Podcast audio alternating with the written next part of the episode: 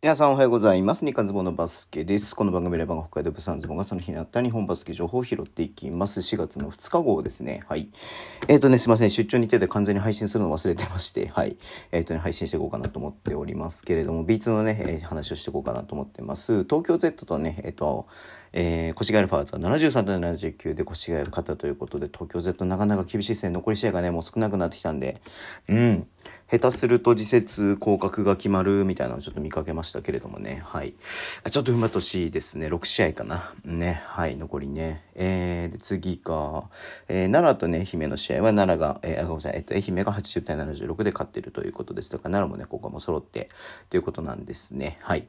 えー、で、佐賀と長崎なんですけど、これついにね、来ましたね。えっ、ー、と、79対84で長崎が勝って、佐賀と長崎のゲーム差が1ゲーム差になってね、ここまだね、残り6 6試合だとね、うん。ちょっとわかんないですけれども、はい、えー、どうなるかわかんないですよね。うん。はい、そしてアルティーリと熊本は、えっ、ー、と、66対62でアルティーリが勝って、まあ、アルティーリが相変わらずリーグ1位をね、えー、そうだ、こう考えるとリーグ1位がアルティーリ、えー、リーグ2位が越谷になってますね。佐賀が落ちてますね。その次が佐賀。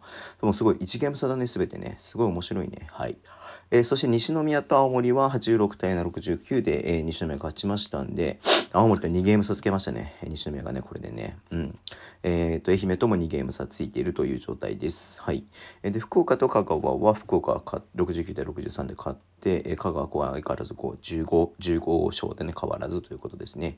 えー、山形と福島、福島が81対72で勝ちまして、これでだから、福島と西宮が勝率で並んでいる27勝27敗ね。ここがね、ワイルドカードでいくのか、上位ね、えーと、3チームまで入るのかっていうところもまたちょっと変わってきますし、まあ、このね、えーと、トーナメントまた変わってきますし、えー、青森とかね、えっ、ー、と、青森も、青森と愛媛は、まあ、ここ争ってるっていう状況で、今ね、ゲーム差が同じと、はい、えー、ゲーム差なしということになってますし、えー、降格の方を見ると、えっ、ー、と、奈良、えー、奈良と香川が15勝、アスフレが12勝ということでね、まあ、ここ3ゲーム差で、このうちにね、2チームが一応自動降格という形になりますので、えー、いよいよね、終盤戦になってきて、ちょっとね、この辺と目が離せないなというふうに思っております。はい。えー、そんな感じですいません。配信が遅れて申し訳ありませんでした。えー、Twitter のも以上発信しますで、フォローお願いします。YouTube 毎日やってます。ラジオとかのペで聞いてからどうぞしてください。では、今日もお付き合いいただきありがとうございます。それでは、いってらっしゃい。